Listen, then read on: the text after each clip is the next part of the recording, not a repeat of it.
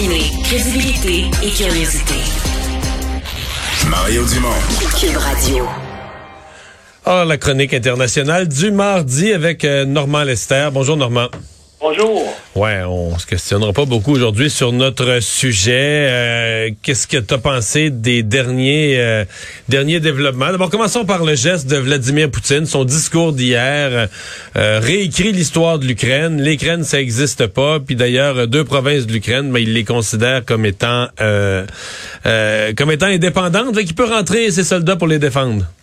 Oui, ben apparemment, il a même commencé là, cet après-midi à déployer effectivement des forces, euh, des forces qu'il appelle des forces de maintien de la paix sur le territoire de, de l'Ukraine. Euh, L'OTAN a immédiatement répliqué en augmentant le nombre de ses forces en état d'alerte et en en déployant d'autres en, en Europe de l'Est. Donc, on fait face là à une crise politico-militaire de, première importance et, euh, c'est tout le monde, tous, les analystes là osent pas essayer de prédire comment ça va finir.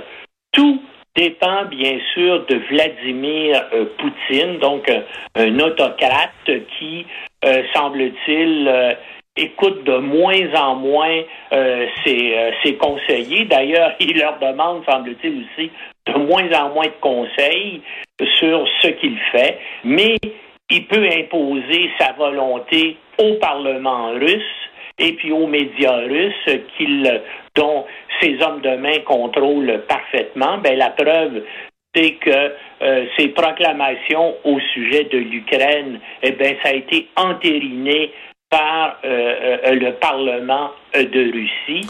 Mais on dit, hein, et, la source de ça, c'est les services de renseignement britanniques.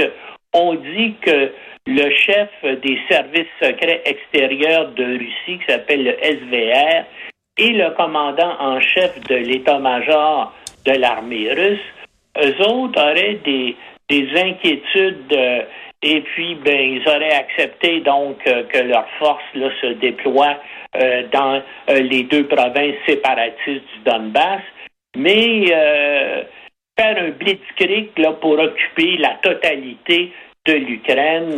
Mais, euh, mais ils je te... ont vraiment Ouais. de grosses inquiétudes. Pourquoi? Ben, notamment, ils se rappellent de l'aventure catastrophique des Russes en Afghanistan, euh, qui a duré une bonne partie des années 80 et qui s'est euh, terminée par un échec euh, lamentable, comme d'ailleurs euh, l'invasion américaine d'Afghanistan Ouais. un temps plus tard. Et c'est pour ça que dans les hautes sphères de l'armée russe, ben, les gens se rappellent de ça et puis euh, euh, hésitent parce que ce qui va arriver, le, le- le premier danger, si effectivement Poutine va jusque-là, c'est pas que l'armée ou les armées de l'OTAN interviennent, c'est que l'OTAN déjà depuis des mois équipe l'armée ukrainienne et la population ukrainienne pour résister à une telle invasion, c'est-à-dire pour mener une guerre de guérilla. Exact. Et, et- et les Russes, c'est ça. Et, les dirigeants militaires russes, c'est de ça qu'ils ont peur. OK, on occupe, on, on a des forces massives et puis il y a moyen d'occuper rapidement la totalité du territoire Ouais. ukrainien. Mais- et après ça, qu'est-ce qui arrive? On fait face à une guerre de guérilla épouvantable et puis ça risque de finir euh, comme en, en Afghanistan et c'est pour ça qu'il y a des hésitations à ce niveau-là. Mais est-ce que ça va limiter Poutine? Je crains que non. Pas plus d'ailleurs que les sanctions là qui commencent à être adoptées contre euh, euh, contre lui et contre la Russie. Hein. Euh, L'Union européenne, par exemple, euh, tous les, les membres du Parlement russe qui ont voté en faveur de, de l'annexion euh, ou de, ou de l'indépendance, si tu veux, entre guillemets, euh, euh, des deux provinces du Donbass, ben pourront plus employer leur, euh, leur carte de crédit à l'étranger, donc pourraient plus aller Ouais. dans les hôtels ou dans des restaurants, par exemple. Euh, Normand, je te, je te soumets, un- je te soumets un scénario là, parce que tu dis, bon, Poutine ne va pas nécessairement tout envahir l'Ukraine, mais est-ce qu'il pourrait jouer la carte de dire ben moi là dans les deux provinces que j'ai déclarées indépendantes là je je dois entrer mes forces ce qu'il va ce qu'il est en train de faire entrer mes forces là ce qui est le territoire de l'Ukraine mais lui il le reconnaît plus mais il entre ces forces là en disant je, je rentre en maintien de la paix. Mais là, le président ukrainien lui a dit, on ne laissera pas aller notre territoire. Donc, s'il y a des forces russes qui entrent sur son territoire, euh, il peut être tenté de vouloir les chasser de là ou de voir ça comme une agression et d'agir en conséquence. Et là, Poutine va dire, ben moi, je déclenche pas la guerre. Moi, je suis juste rentré dans des nouveaux pays indépendants pour protéger leur sécurité. Mais l'Ukraine m'attaque et là, je n'ai d'autre choix. Puis là, ben là, on comprend, là, c'est l'envahissement de l'Ukraine. Et, donc, lui va essayer de se, de se présenter, peut-être pas à la face du monde. Sur la planète, personne ne va croire à ça, mais dans sa rhétorique à lui, auprès de sa population, a réussi, essayer de construire l'histoire qu'il est victime d'une attaque. Oui, ben c'est ça, mais tout le, euh, tout le problème, c'est que, que, quel que soit le prétexte, s'il décide d'occuper l'ensemble du territoire ukrainien. En c'est un territoire très vaste. L'Ukraine, c'est plus grand que la France, c'est 40 millions d'habitants. S'il essaie d'occuper ça, ça va, ça va déclencher une guerre de guérilla. Ça va lui coûter extrêmement cher. Il va y avoir des morts, là.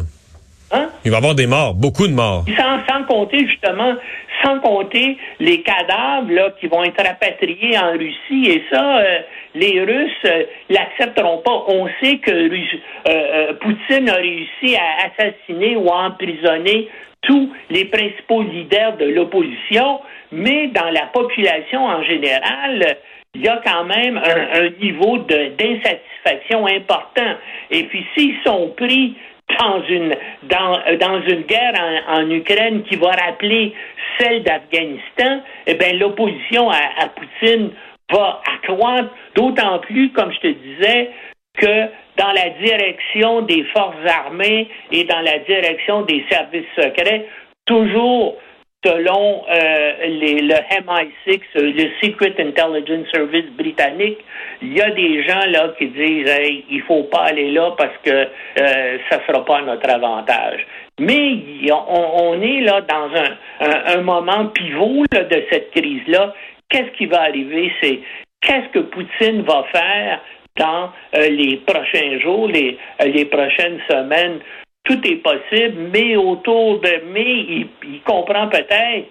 Mais écoute, c'est exactement, moi, ça me fait penser à ce qui est arrivé, je veux dire, à la, au début de la Deuxième Guerre mondiale en Europe. Hein? Euh, euh à un moment donné, euh, les, euh, les Français puis les Anglais ont accepté que Hitler euh, envahissent euh, euh, les régions germanophones de, de ce qui est maintenant la Tchécoslovaquie en disant ben là, ça va être la paix.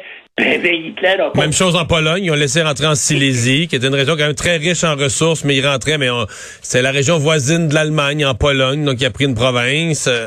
C'est ça, alors il y a, il y a un danger. Moi, en tout cas, euh, ça me fait peur, mais je, je, vois un parallèle là, entre ce qui est en train de se passer euh, euh, en Ukraine, et ce qui est passé dans les dans les mois et les semaines qui ont précédé la deuxième guerre mondiale.